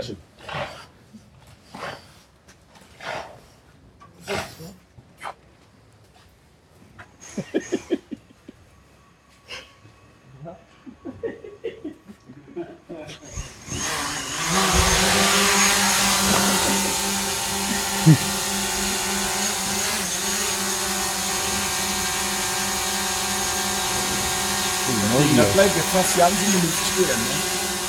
Ja, aber das die nicht mehr fünf nehmen, ne? Schön haut ab. Was wir hier auch sehen, ist äh, unterschiedliches Verhalten von unterschiedlichen Rassen. Also vereinfacht gesagt, die Weißen sind äh, die Charolais und die Blonde Aquitaine und die Braunen sind vereinfacht gesagt die Limousin. Und die Limousin sind äh, an sich etwas nervösere Rinder. Also die sind einfach zurückhaltender, auch ein bisschen aggressiver könnte man schon sagen. Die sind- Nein, genau andersrum. Also ein, ein Limousin ist flüchtig. Der, der äh, reagiert auf den Menschen scheu. Aber in der Gruppe sind die ruhiger. Die bekämpfen sich nicht so. Und bei den Charolais, die sind im Umgang sehr, sehr ruhig, aber haben viel mehr Rangkämpfe, also unter sich ein bisschen mehr Stress, bis das dann festgelegt worden ist. Das ist, man kann davon ausgehen, das ist genauso wie in einer Herde auch, die in der freien Natur lebt, ist immer einer der Chef. So, und wenn das festgelegt ist, dann ist auch meistens Ruhe da. Und das seht ihr jetzt hier im Stall. Ihr seht, die Weißen stehen tendenziell eher vorne und gerade hier, die Braunen stehen tendenziell eher hinten. Das heißt, die Charolais, die besser mit dem Menschen können, sind jetzt vorne. Äh, nehmen dadurch aber auch zum Beispiel den Limousin ein bisschen noch die Angst, weil sie natürlich einfach davor stehen. Das Limousin sieht, okay, irgendein Bruder steht da noch. Dadurch dieses, dieses Mixen von den Rassen, das macht es im Endeffekt auch nochmal entspannter für die Tiere. Das heißt zum Beispiel verglichen mit internationalen Zuchtprogrammen, wo oft zum Beispiel auf 100% Aberdeen Black oder so gesetzt wird, hat man eigentlich hier den Vorteil zu sagen, eben es ist nicht 100%, sondern wir mischen die Charaktere, um im Endeffekt die ruhigeren mit den äh, etwas angespannteren zu vermischen und sorgen im Endeffekt dafür, dass alle wieder harmonischer leben. Das heißt, die Limousinen sind dadurch ruhiger, dass die Charolais vorne stehen. Die Charolais sind aber auch dadurch ruhiger, weil sie weniger Rangkämpfe mit den Limousinen haben. Das heißt, hier ist wirklich das Ziel, eben nicht 100% eine Rasse zu haben, sondern hier ist eigentlich das Ziel, und ich glaube, das ist immer das Ziel von so einer regionalen Zusammenarbeit, die Transparenz verdeutlicht, dass wir sagen, wir versuchen das Beste rauszuholen. Nicht aus Marketing-Gesichtspunkten, sondern für eigentlich das Tier und für die Fleischqualität. Was ich eben nur ein bisschen schade finde, es ist damals mal angesprochen worden, Tierwohl. Tierwohl, das gibt es in, äh, in der Schweinehaltung, gibt es das. Und ist jetzt ein paar Mal angesprochen worden, auch für die, äh, für die äh, Bullen- oder Rindermast eben einzuführen, aber da kommt noch nichts so richtig auf Gang, oder? Lutz, da ist, ist nichts mehr gekommen. Ne? Also wir haben uns auch da angeboten, wollen auch, äh, weil die, die Parameter, die da vorgegeben würden, wie zum Beispiel 5 Quadratmeter pro Bulle, Strohhaltung und das Ganze, was so wichtig ist, viel Luftvolumen, viel Lichteinfall, das haben wir alles. Also bei uns würden ja offene Türen einrennen. Wir würden es gerne umsetzen und eben auch damit dann sagen, äh, uns eben auch absetzen von denen, die es anders machen. Aber da kommt leider nichts. Ja. Nein, QS und so was alles, die, die Qualitätssicherungssysteme und so was alles, das ist, das ist alles installiert hier. Aber es sollte eben, äh, Tierwohl war angesprochen worden und wir haben uns angeboten, auch da mitzuwirken, auch die Programme, weil das ist ja auch immer so ein Problem. Wenn da jetzt Bürokraten hinkommen und machen dann irgendwelche Programme, wo sie überhaupt keine Ahnung von haben, da müssen auch Praktiker bei, dass da dann nachher auch alles umzusetzen ist. So, jetzt vom Futter her. Da liegt jetzt so was loses Stroh drüber, das wir eben gestreut haben. Also hier, hier kann man jetzt drin sehen, der größte Bestandteil ist Mais. Dann haben wir hier äh, haben wir einen äh, neuen Futtermischwagen, der das Stroh kleiner macht. Das hat den Vorteil eben, dass, dass ähm, ähm, der, das Rindvieh ist ein Wiederkäuer. Und Wiederkäuer hat einen Pansen. Und der Pansen muss stimuliert werden. Und dadurch sind hier die, die kleinen Stücke Stroh und Heu, die sollen die, die, äh, den Pansen anpicken. Und dadurch kommt das Wiederkauen. Wiederkauen gibt äh, Speichelfluss. Speichelfluss gibt ein, äh, hohe Enzymwerte und, und gute Verdauung.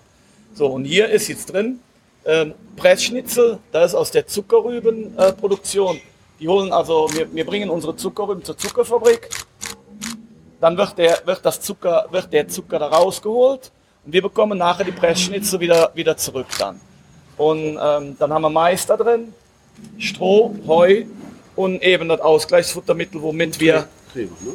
Ne, Treber haben wir keinen mehr. Ist äh, zu teuer gewesen und zu viel Abfall. So, und, äh, und dann das Ausgleichsfuttermittel, da kommt eben alles rein, was dann noch fehlt. Da wird Eiweiß, Energie, Mineralstoffe, alles mit ausgeglichen. Das ist geil, dass wir nebenan auf dem Hof gegangen sind. Ja nicht bei der Rinderzucht. Nee, die Rinder gibt es in nirgends. Ich habe mir gesagt, ja, ich nur Bullen. da, okay, alles klar.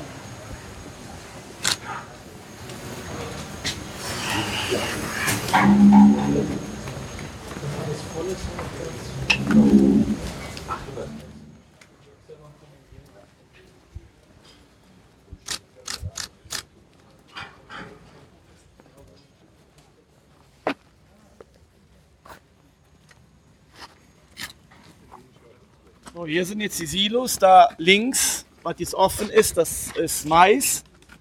Daneben ist auch Mais und dahinter ist nochmal Mais. Das ist, der, äh, das ist der Mist, den wir jetzt aus dem Stall rausfahren. Und den füttern wir dann hier in, die, in den Einschubschacht von der Biogasanlage. Dann wird das gemischt. Da ist eine dicke Düse, die, die mischt, die wälzt das um. Das ist dann so was wie die Gülle. Und äh, nachher wird das dann wieder separiert. Das ist jetzt das separierte Zeug, was danach wieder rauskommt. Das ist fast dasselbe wie der Mist auch. Die Werte, wie jetzt die, die Düngerwerte, wie Stickstoff und so was, alles bleibt auch relativ gleich. Einzige, was jetzt daraus ist, ist Gas. Also wenn ihr auch da dran geht, da riecht ihr fast nichts Und mehr von. was passiert damit? Kommt wieder aufs Feld. Aufs Feld. Wieder als Dünger. Ja, das, ist wirklich, das ist noch halt super. Das geht, da ist es ein. Das ist die Anlage. Was? Nee, klar. Was ist das vom Mais? Ist das, ein, das sind aber keine Maiskörner, oder? Was ist da in dem Silo drin? Oh, Mais, gar nicht. Ah, okay. Und die werden so ein feucht äh, gelagert oder sind die, sind die Das- trocken? Ja, das ist äh, ähm, Silage, die hat eine, eine Trockensubstanz um die äh, 7, 38 Prozent. Mhm. Und äh, die wird ins Silo reingefahren, wird gehäckselt, ins Silo reingefahren, wird dann festgefahren und dann abgedeckt mit einer Folie. Okay, muss das dann äh, reifen noch? Oder ja, ja, ja, ja. Also du darfst da vor drei Wochen dann nicht mehr dran gehen. Äh, was bildet sich da oder was muss da rein für das? Da, da darf äh, für, für, für den ähm, Gärprozess darf da kein, äh, da, die, die Milchsäure und so was, alles, da muss alles ausgeschlossen werden. Also darf keine Luft dran kommen, kein Sauerstoff. Okay, und was erhält man dadurch? So, was so wichtig ist für das Futter? Wenn man das die, halt. die Haltbarkeit. Wenn, Okay. wenn, wenn, da, wenn da verkehrte Säuren jetzt auftreten, die durch die Luft gefördert werden, dann habe ich nachher, äh, wie heißt es nochmal, äh, äh, Fehlgärungen und Okay. dann, dann wird das schimmelig. Das Und warum muss es richtig gären? Also ich kann ja eigentlich einen Sack Mais aufmachen und dahin streuen. Nee, warum nee. nicht so? Ma Mais ist trocken. Ja. Mais wird gedroschen, dann habe ich nur das Maiskorn. Ja. Und das ist hier die komplette Pflanze. Okay? Die komplette Pflanze. Und das, wie, wie, alles, was, wie alles, was grün ist, ist das hier verderblicher. Okay. Und umso trockener eine Sache ist, um, umso haltbarer wird die. Okay, das ist reine Haltbarmachung, die Silage ja. so zu. ja, ja, ja. Es geht äh, nicht um irgendwie Qualitäten im Futter zu steigern oder sonst irgendwas. Ah, okay. Also das ist halt einfach Futtermittel für den Winter quasi. Ja, das- Also bei meinem Opa hinterm Haus, äh, oben war halt auch immer diese Silos. Genau. Ich habe mich gefragt, warum machen die das? Ich habe erst gedacht, die fahren die Scheiße dahin und decken die ab. Und Nee, dann, nee, ist haltbar machen. Also okay. da kommt kein Sauerstoff mehr dran und durch Milchsäurebakterien äh, ist wie ein Joghurt quasi. Also wie ein Joghurt haltbar ist, so wird quasi dadurch das Futter auch haltbar. Es hat aber schon den Vorteil fürs Tier, ähm, weil diese Absäuerung, die entsteht durch die Milchsäurebakterien, die sind ja auch im Pansen drin. Das heißt, äh, der pH-Wert vom Futter ist schon mal näher am Pansen des Tieres und dadurch noch einmal freundlicher zum Füttern. Und wichtig ist halt diese ganzen Rohfasersachen drin zu haben, ne? weil das Tier ist, ist ein langsam bauender Motor. Der braucht Schiffsdiesel. Wenn da Benzin reinkippst, explodiert der. Der braucht Schiffsdiesel. Ne? Dafür ist er gebaut. Das heißt, der braucht unglaublich viel. Äh, neun ich sag mal, Monate äh, Weide. das Rohfaser. Einfach schwer verdauliche Sachen, wo die Bakterien einfach tagelang mit beschäftigt sind. Und das gibt Tiergesundheit. Dadurch wächst das Tier kein Millimeter. Das ist alles verschwendetes Geld. Aber es sorgt dafür, dass das Tier langsam wächst. Und dadurch kriegst du im Endeffekt nicht mal die Das ist Qualität jetzt auch hin. sozusagen der Kindergarten. Hier ist die Aufnahmestation, wenn die von ihren Müttern abgesetzt werden. Hier kriegen die auch ein anderes Futter, um langsam, weil die haben ja bis dahin noch Milch bekommen. Und äh, wenn die jetzt hier reinkommen, dann werden die umgestellt auf Mais, auf Stroh, auf, Kraft, auf Kraftfutter. Und äh, das muss bei denen langsamer gehen.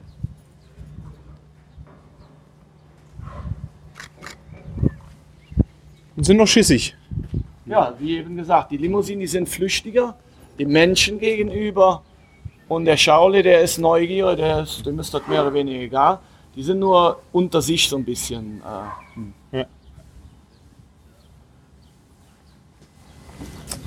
Ein mutiger kommt. dann hier, hier die Ecke rum haben wir dann nochmal Quetschnitze, wo ich eben von gesprochen habe.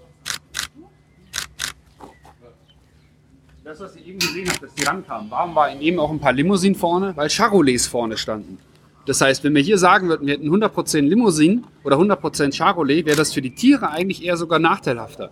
Dadurch, dass wir diese beiden Charaktere mischen, die Limousinen sind entspannter, weil immer eine Charolais vor ihr steht und die Charolais, weil sie friedlicher zueinander sind, sag mal, äh, verteilen die Aggression der Limousine auf mehr Tiere. Das heißt, wenn wir hier sagen würden, wir hätten auch 100% Limousine oder 100% Angus, ist das eigentlich für, für den Umgang der Tiere eher schadhaft. Oder schadhafter, was nicht heißt, dass 100% Angus schädlich ist, aber das sind, das sind Entscheidungen, da kommt ein Markenfleischprogramm oder ein Bio-Label, kann da nicht so individuell agieren, wie es die regionale Zusammenarbeit kann. Also der Landwirt kann wirklich schauen, was braucht er, damit es seinen Tieren halt am besten geht und das geht nur im kleinen Rahmen. Wenn der jetzt bei der, weiß ich nicht, äh, europaweiten Limousinenvermarktung anrufen würde, würden die sagen, du darfst nur Limousin haben, weil anders, sonst kriegen wir es nicht kommuniziert. Und das ist das Spannende. Ähm, was die regionalen Landwirte hier oft tun, ist sinnvoller fürs Tier, aber schwieriger zu kommunizieren. Weil absichtlich werden Rassen gemischt, um sie im Endeffekt besser halten zu können. Aber warum sollte man Rassen nicht mischen? Wegen der Vermarktung, oder? Genau, weil 100% Angus hört sich natürlich besser an als 50%. Aber mir ist es doch egal, wie die gehalten werden, 100%. Wenn ich zum Beispiel nachher Wurst, Hackfleisch oder sonst irgendwas kaufe, wo ich nicht mehr sehe, dass da 100% von dem einen Tier oder von, dem, von der Rasse drin ist. Kannst du, kannst du da nicht draufschreiben, ne? Also nimm Aber jetzt so ein nicht? Steak. Du kaufst. Ja, du könntest die jetzt separat schlachten, meinst du? Ja, ja, klar. Dass wir nur seine Da, Lim- da Ach so. macht es doch erst Ja. nur für den Kunden, Okay. das ist wichtig. Ob die nebeneinander gestanden haben, ist doch für den Kunden egal. Ja, das würde gehen. Das bringt uns in der Metzgerei aber in die Herausforderung. Und auch ihn, weil er dann wüsste zum Beispiel, er muss ja gucken, dass er immer die gleiche Menge Limousinen dann auch pro Woche hätte. Und die müssten, und das ist die Schwierigkeit, er kann dann nicht mehr schauen, wann sind die perfekt reif. Also wann haben sie die perfekte Fleischqualität, sondern er muss sie im Endeffekt dann schicken, wenn sie gebraucht werden. Und darum versuchen wir auch unterschiedlich wachsende Rassen. Also die, die Charolais wechseln ein bisschen schneller als die Limousinen. Dadurch kann er viel besser steuern, okay, wann muss ich welche Tiere einkaufen, um wann immer die perfekt reifen Tiere zu haben. Also der perfekte Zeitpunkt, wann ein Tier, ich sag mal, die perfekte Fleischqualität hat, der ist unglaublich kompliziert. Zum Beispiel bei unseren Schweinen, wir machen die ungefähr 10 Kilo schwerer als normale Schweine. Also die leben ungefähr einen Monat länger. Der Energieumsatz, der Stoffwechsel hat sich dann schon verändert. Das heißt, die werden uneffizienter. Ähm, Das heißt, die fressen doppelt so viel Futter und wachsen nur noch die Hälfte. Die wachsen deutlich langsamer. Aber genau das macht die Qualität aus. Nur der perfekte Zeitpunkt ist ich sag mal, nur ein paar Wochen, wenn nicht sogar nur ein paar Tage, wo das Schwein die perfekte Qualität hat. Und das ist bei Rindern auch so, weil wir wollen ja die Marmorierung haben, weil das Marmorierung in den Muskel reinkommt, aber das im Endeffekt nicht das ganze Fett irgendwo außen am Körper ist, weil das wollen zwar immer mehr Verbraucher akzeptieren es auch, aber zielführend ist es natürlich nicht. Wir wollen äh, Marmorierung in den Muskel reinkriegen, das ist die Qualität und dafür müssen wir quasi dem, dem Landwirt Möglichkeit geben zu steuern, gerade wenn wir nur von einem haben wollen. Okay. Also ich bin immer davon ausgegangen, dass diese 100% Black Angus dann heißt, das ist das Produkt, was ich habe. Nicht das, Genau. Also, Nee, aber die haben die Herden auch komplett. okay. Die- Weil hast du schon mal von was anderem als 100% Black gehört? Gut, Hereford gibt's noch ab und zu, aber das war's dann auch, ne? Klar. Ja. Also in, in Australien, gut, Australien sind jetzt andere Maßstäbe, ne? Riesenprärie und so weiter. Ähm, hier gab's auch mal die Überlegung, ob wir uns nur auf eine Rasse konzentrieren wollen. Wir haben gesagt, nee, wir kriegen da nicht die Qualität eigentlich hin. Weil dann auch der Landwirt, beziehungsweise wir als Metzgerei dann auch schon anfangen zu sagen, hey, das, das wird schwierig, so kriegen wir nicht den perfekten Zeitpunkt hin. Aber ich meine, wenn ihr doch ein Steak davon schneidet könnt, ist, ist dieses Stück Steak ja eh. Das ist dann immer 100%, genau. Ja, ja. Genau. Aber für, für welche Produkte macht das so ein. Wir könnten zum Beispiel es benennen und könnten das auf jedes Steak draufschreiben, ob es jetzt eine Charolais war oder eine Limousine. Das Problem ist aber, was ist, wenn dann auf einmal die Leute sagen, nö, ich möchte jetzt immer meine Limousine haben und die kann es dann halt mal zum Beispiel zwei Wochen lang gab es sie in dem einen Laden nicht. Ja, gut. Das ist aber, schwierig, also, wenn ne? du halt. Äh, Herausforderung in der Vermarktung. ja, oder die müssen dann. Muss die gute Verkäuferin sagen, du musst hier was anderes kaufen. Genau. Das Ich habe doch aber auch ein sehr schönes. Genau. Das ist, die Schwierigkeit ist auch, was willst du kommunizieren? Ne? Wie du siehst, wie, wie viel hier in, wie viele Entscheidungen hier getroffen wurden, wie viele tolle Sachen hier gemacht werden. Wollen wir nur die Rasse in den Vordergrund stellen? Nee, Richard stellt zum Beispiel den Landwirt selbst in den Vordergrund, nämlich weil er ist eigentlich der Star, das, was er macht und die, das Vertrauen, was er halt an seine Tiere hat, dass er so Feinheiten macht, wie zum Beispiel allen Tieren den Rücken zu rasieren. Warum macht man das? Es hat den Vorteil, äh, Tiere, gerade wenn sie in eine neue Umgebung kommen, schwitzen relativ schnell und dann holen die sich sehr, sehr schnell eine Erkältung. Das heißt, wir versuchen quasi das Fell am Rücken abzuschneiden. Mhm. Die, wir ähm, streuen die Bullen, das Strom muss ja irgendwie wieder rein. Wir streuen die maschinell. Also haben oben? Nee, nee, wir haben hinterm Schlepper haben wir so ein, so ein Gebläse. Und dann bläst du ja, schon mal gesehen, bläst du ja das Stroh über die Bullen. So, und wenn, wenn die dann oben am Buckel nicht sauber sind und im Sommer was schwitzen, dann ist der ganze Staub und der Knaster, der, der sammelt sich da oben drauf und dann äh, haben Parasiten haben viel mehr Angriffsmöglichkeiten. Und jetzt siehst du das, gibt doch sauber. Okay. Und äh, gibt es da eine Maschine fürs Rasieren oder ähm, Schermaschine, ganz normal Schermaschine. Erst Okay. den Bart und dann die lassen das mit sich machen? So sind die da? Das ist für die angenehm. Am Anfang, wenn du zuerst mit der Schermaschine auf den Rücken, dann zucken sie mal, aber wenn du am Scheren bist, dann drücken die sehr noch einen Buckel hoch, als sie die anhaben. Ralf, können wir hier auch nochmal mit der Drohne oder glaubst du, die Jungen sind oder ausprobieren? Probieren einfach mal aus. Der kann hier direkt was höher gehen. wir probieren es mal aus. Weg, weg können sie ja nicht. Wir haben es ja eben bei denen gesehen, die sind ja neugierig. Ach, die sind ja schon aktiv. schon. Ja, das können sie auch, ne? Die sind ja eine Terrasse, ne?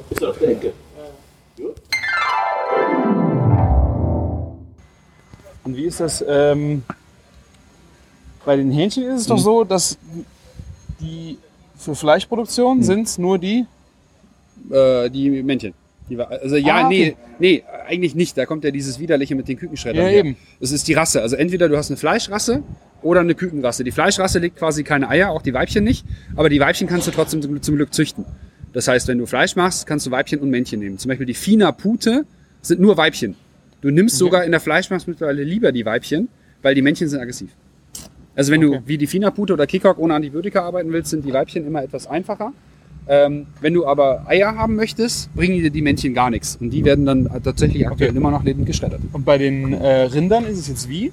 Bei den Rindern ist es so, die, ähm, das ist eigentlich ganz schön, Richard macht Bullen und kauft quasi Fersen dann international zu, also wie dieses australische Aberdeen Black, was wir gesehen haben, das sind ja nur Bullen und Ochsen. Wir machen zum Beispiel selber nur Fersen.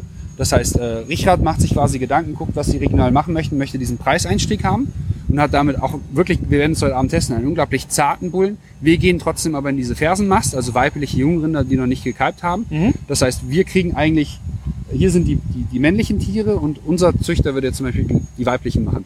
Das führt zum Beispiel auch dazu, dass äh, Ralf Mager seine Tiere nur aus Frankreich kriegt, ähm, weil er die Bullen haben möchte. Die Weibchen geben die Franzosen gar nicht ab. Das heißt, wir sind darauf angewiesen, auch aus Belgien Weibchen zu kriegen, weil wir kriegen in Frankreich gar nicht genug Weibchen. Aber bei den Rassen ist es jetzt so, dass im Grunde aber Männchen wie Weibchen für die Fleisch. Genau, beide gebraucht- kannst du, genau, kannst du Die beide haben nehmen. ihre Vor- und Nachteile, aber im Grunde ist die Verwertung da auf jeden Genau. Fall schon mal besser. Genau, also die Weibchen haben ein bisschen mehr Marmorierung und die, äh, die Männchen wachsen etwas schneller. Aber du kannst beide verwerten, beide sind top, beide sind auch wirklich, werden genutzt. Ah, Also das heißt, das heißt da nicht. Bei der Milchkuh ist es aber wieder so, das männliche Kalb wächst wieder unglaublich schlecht, weil es die Genetik zum Milchgeben hat. Aber im Endeffekt, da pumpst du das Zehnfache an Futter rein und der wächst einfach nicht. Das haben wir unter Freunden ja auch. Das sind im Endeffekt die Leute, die dann so eine äh, Stoffwechselkrankheit oder so haben. Wie, wie, heißt das? Hier diese ultraschlanken schlanken Freunde, die so viel fressen können und nie zunehmen. Wie heißen die? Die sind ja ökonomisch gesehen sind die Leute ja schlecht. Ne? Die essen Okay, unglaublich ja. viel und äh, kriegen nicht unseren geilen Körperbau. Ne? Die, Aha. armen, die armen abgemagerten Wesen. Wir Naja, und stehen das- da nebeneinander, glaube ich. ja, genau. ja, aber das sind zum Beispiel dann diese männlichen Milchkühe. Und die, da lohnt es sich gar nicht, die hier so weit zu mästen. Ähm, wobei das, zum Beispiel, die- das ganz billige Fleisch, da sind das auch die männlichen Milchkühe. Aber die werden halt alle sehr, sehr jung geschlachtet. Die müssen dann schnell wachsen, werden jung geschlachtet, weil sie es gar nicht erreichen. Und natürlich die Kälber. Ein, eine Scheißdusche. Ja, da kann man. Wäre was für Jackass. Genau. Das heißt, die männlichen Kälber, die gehen eigentlich, werden meistens als, als Kälber dann, also die männlichen Milchkühe werden als Kälber meistens geschlachtet. Was macht man damit? Kalbfleisch. Kalbsfleisch. Genau. Okay. Kalbsfleisch, genau. Okay. Ah, okay. Und dann gibt's halt natürlich, also hier sind jetzt nur, die männlichen sind hier Fleischrassen und die äh, Männchen der Milchrassen, die werden quasi ganz, ganz jung geschlachtet, weil sie einfach auch, auch kein gutes Fleisch haben. Es ist einfach auch zäh. Okay. Und das hier jetzt so eine Monokultur, alles nur Männer, das lässt sich gut äh, so halten. Ja, genau. Es ist besser. Also nur Männer und nur Frauen macht's viel einfacher. Weil wenn jetzt hier eine Frau wäre und die, Die werden alle scharf. die würde läufig werden, dann, die, du hast da hinten das Weibchen, was läufig ist, und der hier steht hier mit Schaum vorm Mund und ist kurz vorm Kollabieren, weil der seinen Ständer nicht mehr los wird. Ist wirklich so. Also, ähm, das war das Problem im Transport der, der Bullen. Ähm, wenn die auf dem Transport irgendwo eine weibliche Kuh riechen, die läufig ist, zum Beispiel auch auf dem Schlachthof, äh, dann wirklich, das ist Stress für die. Nicht Stress im Sinne von, die leiden, Stress im Sinne von, die haben dermaßen einen Ständer, deren Stoffwechsel baut sich dermaßen, verändert sich, dass Ja. die Fleischqualität leidet. Das Okay. heißt, das ist das, warum äh, Ralf Mager seine Tiere persönlich zum Schlachthof fährt, damit er genau solche Sachen im Blick hat und dann seine Bullen woanders hinstellen kann. Okay, das heißt, äh, ist eine Abstimmung im Schlachthof, dass man dann halt schaut, dass vielleicht gerade keine Frauen Genau, da. genau. Okay. Und, oder sonst in eine andere Ecke halt hinstellen, wo genug Rinder dazwischen stehen, dass es nicht mehr riechen kann. Krass. Also so ein Bulle, der wirklich zwei Stunden lang eine läufige Kuh gerochen hat, das ist äh, wie wenn wir beide, wenn, wenn bei uns zwei Stunden lang eine äh, hübsche nackte Frau davor gesessen hat. Äh, wir sind danach äh, sicherlich jetzt nicht äh, total kaputt gestresst, aber Ja, okay. äh, mathematische Formeln konnten wir da nicht mehr lösen. ich verstehe deinen Punkt. Genau, und, und Marathon laufen wir danach auch nicht mehr. Also wir sind danach sicherlich auch etwas äh, hormonell durcheinander. Okay. Und das hast du bei den Tieren quasi auch. Das ist jetzt nichts, was, was Tierschutz ist oder was Tierquälerei ist, überhaupt nicht. Aber das ist etwas, was unsere Fleischqualität schon betrifft. Also sowas haben wir auch im Blick. Ja. Also dem Tier muss es eigentlich nicht nur gut gehen im Sinne von keine Schmerzen haben, es muss es sogar noch weiter steigern. Also es hängt davon ab, ich darf nicht zu hungrig sein. Es muss eigentlich, äh, der Magen sollte eigentlich relativ leer sein. Mit vollem Magen merken wir alle, sind wir etwas lahmer, dann kommt Stress eher an uns ran. Ne? Mittags 13 Uhr, der stressige Anruf vom Chef, da bist du gereizt. Äh, ich sag mal, morgens um, um, um 9 oder um 10, also ein, zwei Stunden nach dem Essen, sind wir viel entspannter für Stress. Ja. Und das merken wir bei Tieren natürlich ganz extrem, wo wir uns auch mit beschäftigen und halt überlegen, okay, wie, wie reagieren wir halt auf solche Sachen? Also wie können wir das für die Tiere noch einmal verbessern? Okay. Das ist, das hat kein Tierschützer im Blick. Das braucht man jetzt auch nicht zwingend im Blick zu haben, weil den Tieren geht's ja nicht schlecht. Aber wenn man unsere Qualitäten erreichen will, dann musst du dich auch darum kümmern. Ja. Sag mal, wie ich Spermabeauftragter bin, ne? Das gibt's Ja, erklär mir das nochmal gerade mit dem Spermabeauftrag. Du hast es jetzt schon zweimal angesprochen, Ja. aber die Hörer haben es noch nicht gehört. Also wir versuchen quasi ähm, das beste Duroc-Sperma der Welt zu finden. Wir züchten selber Eber, das heißt, wir haben eigene Eber bei uns, aber sagen natürlich immer wieder, vielleicht gibt es irgendeinen auf der Welt, der nochmal einen besseren Eber gezüchtet hat. Und die wollen wir quasi haben. Und wir haben jetzt dänisches durch, wir haben kanadisches mittlerweile fast durch und wir sind jetzt gerade am norwegischen dran und schauen einfach, kriegen wir da nochmal eine, eine Besser ist immer schwierig zu sagen, aber kriegen wir gewisse Elemente mit. Also wir achten zum Beispiel in unserer Zucht viel auf Charakter. Das macht eigentlich nie ein, einer. Also wir gucken. Oh, vielen gleich. Dank. Gerade nicht, gleich.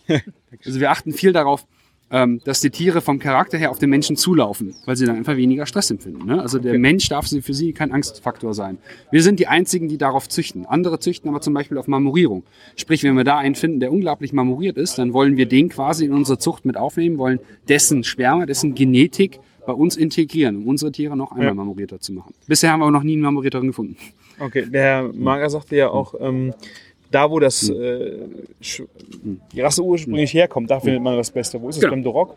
Beim Duroc wäre es eigentlich die USA, aber da finden wir heute nichts mehr. In Kanada finden wir eigentlich recht Gutes. Okay. Weil wir müssen auch immer wieder fremdes Sperma tatsächlich aufnehmen. Also man nennt das Blut auffrischen, sonst hast du ja Inzest. Also Ja. wenn wir unsere eigenen Eber züchten, sind das ja quasi die Söhne vom Vater. Und irgendwo auch die Söhne von irgendeiner Mutter. Und zum Beispiel wir werden die Mutter dann irgendwo nicht mehr belegen. Ne? Also das ist, das will man halt verhindern. Das ist in der Zucht tatsächlich normal in Zucht. Wir wollen es aber nicht, weil es anfängt, das Tier, also die Genetik streut dann. Die Tiere, die Kinder werden wieder unglaublich äh, äh, un- unterschiedlich. Und das wollen wir natürlich nicht. Wir wollen eine gleichmäßige Qualität. Das heißt aber, wir brauchen regelmäßig fremdes Sperma, um unsere Herde aufzufrischen. Und da greifen oder suchen wir immer wieder quasi nach dem Allerbesten. Bisher haben wir noch nie welches gefunden, was so gut wie unseres war. Also unsere Eber, die hat Kurt sich quasi vor 30 Jahren mal geholt und dann weiter gezüchtet. Aber er, wie auch bei uns im Kühlhaus gesehen, wir achten auf ganz andere Sachen als normale Zuchtunternehmen. Normale Zuchtunternehmen achten nur darauf schnelles Wachstum. Wir wollen gar nicht, dass sie schnell wachsen. Wir wollen eigentlich ein langsames Wachstum. Wir wollen Marmorierung, wir wollen Geschmack, wir wollen Zartheit. Nur ein Zuchtunternehmen kann sich das nicht anschauen, weil dafür müssten sie eine Metzgerei haben, der denen einmal das Fleisch aufschneidet. Und wie bei Kurt halt, nach zweieinhalb Jahren erfährt er dann, der Eber ist es nicht, wir nehmen die anderen beiden. Da sagt ein Zuchtunternehmen, zweieinhalb Jahre Kosten, das zahlt mir keine Sau. Ich meine, äh, verwendet ihr das nicht trotzdem? Also ich meine, das Fleisch, wenn Nö. es das nicht ist? Nee, also nee, wir haben jetzt, also wir haben drei Eber quasi äh, äh, aus, Ah, ausgesucht nach Äußerlichkeiten am lebenden Tier. Ja, bitte. gerne. Und dann haben wir quasi äh, zwei, also quasi den, der brauchte noch mal äh, ein Jahr, bis er geschlechtsreif wurde. Und dann braucht der, ein Duroc braucht einfach nochmal zwei Monate, bis er das erste Mal wirklich äh, in die romantische Stimmung kommt, uns, äh, ich sag mal, den Menschen ihm Samen nehmen zu lassen.